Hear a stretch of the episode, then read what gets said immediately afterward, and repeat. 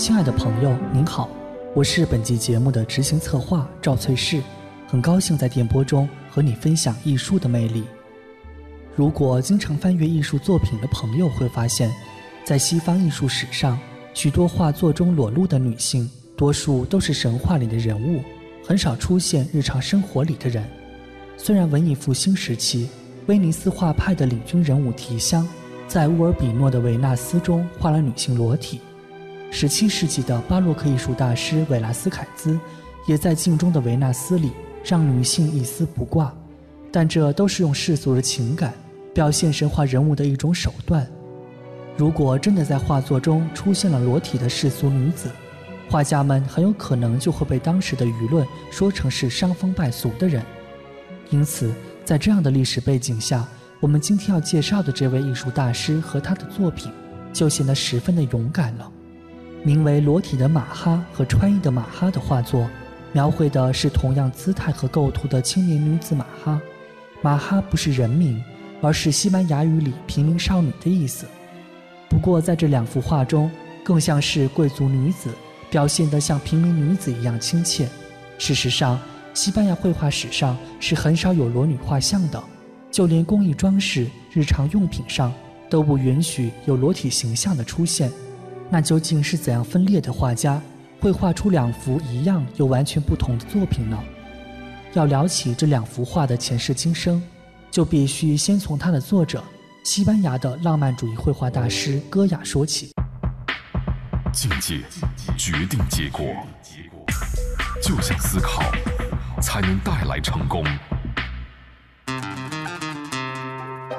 中央人民广播电台经济之声。每当夜晚来临的时候，属于智者夜晚的盛会。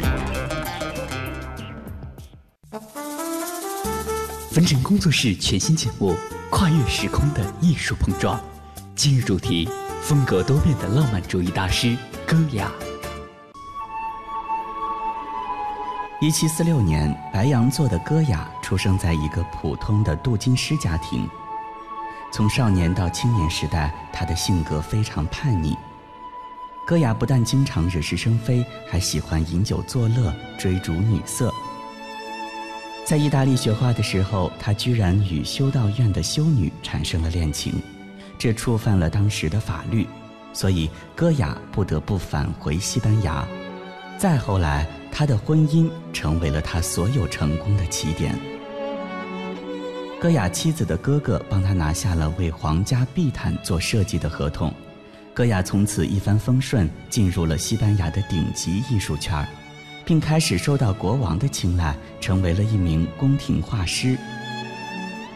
春风得意的他接到的订单络绎不绝，当中既有国务大臣、皇家大教堂，也有波旁王朝的亲王。不过，即便已成名成腕儿，在生活当中，戈雅依旧我行我素，四处留情。于是就有了历史上很有名的两幅画作的诞生：裸体的马哈和穿衣的马哈。有人说这是戈雅公然向宗教法庭清规戒律的大胆挑战，而更接地气的说法，则是因为一个有趣的故事广为流传。很多坊间传言认为。画中的美人正是阿尔巴公爵夫人，一个与戈雅有着不伦恋情的女人。一次，戈雅正在临摹裸体公爵夫人的时候，有人给公爵通风报信。公爵听后非常生气，怒气冲冲地找来了。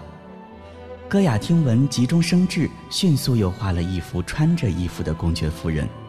待公爵赶到的时候，看见公爵夫人衣着整齐地摆着 pose，心中的怒火。荡然无存，于是就有了这两个版本的画作。当然，八卦为了吸引人，也总会有不同的版本。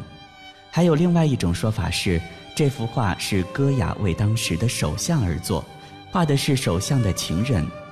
首相平时挂在墙上的是穿衣服的马哈，等到自己一个人可以独自欣赏的时候，就换上了裸体的。如此看来，这两幅画作中的女主角到底是谁，似乎还很难下定论。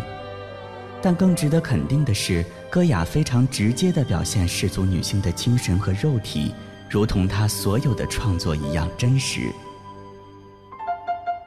聊完了年轻时代的戈雅，有必要接着给大家介绍另一位艺术大师和艺术流派，因为在当时的历史洪流推动下，正是与他们的分道扬镳。使得戈雅完成了自我艺术风格的重大转变，并由此成为承前启后的艺术大师，对后来的现实主义画派、浪漫主义画派和印象派都产生了巨大的影响。十八世纪的欧洲崇尚起一个冷门的学科——考古学，当时的知识分子专注于研究古希腊、古罗马的古典文化。从艺术角度来说，人们看腻了之前的巴洛克和洛可可艺术，决定换简约典雅的古典风格。但人们又想不出新花样，就从古人那里挖掘古典元素，赋予时代意义。再加上当时法国大革命正如火如荼举行，人们提倡理性，于是天时地利人和，新古典主义这种新的艺术形式正式诞生。随后，在新古典主义早期，戈雅和另一位艺术巨匠大卫出现了。不过，他们两个人的身份从一开始就很特别。当时的法兰西共和国政权落到了雅各宾派执政时期，画家大卫作为政府官员，深受启蒙思潮影响，极力反对军权政治。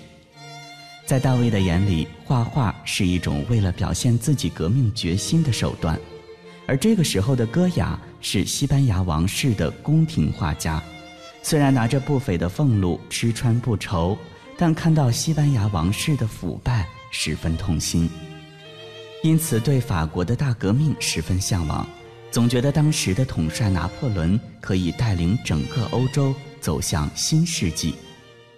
与此同时，看到政局的不断动荡，再加上好友马拉的死亡。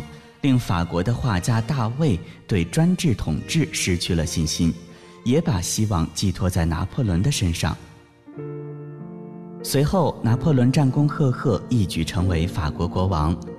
为了彰显自己的权威，拿破仑让大卫画了那幅著名的画作《拿破仑·波拿巴翻越大圣伯纳德山口》。大卫帮拿破仑进行了一系列的美颜、祛痘、修身等工作。让矮个子的拿破仑看上去至少有一米八，威风凛凛。而在西班牙的戈雅也悄然等待着拿破仑的解放。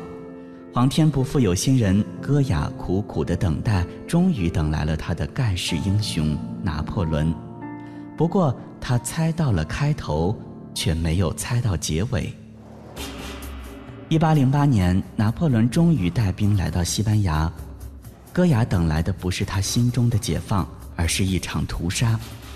西班牙国王臣服于拿破仑，为此，西班牙人民奋起反抗法国的侵略，数以万计的人民被杀害。戈雅看到这一切，心都凉了，于是由爱生恨，用自己的画笔开始记录拿破仑的恶行，画下了历史上第一幅政治控诉画。一八零八年五月三日的枪杀。由此，戈雅和大卫两位新古典主义早期的画家，因为拿破仑的解放和侵略，走向了不同的方向。戈雅也似乎看清了自己的使命一般，拓展出更多的画风，但目的只有一个：表现人性的复杂。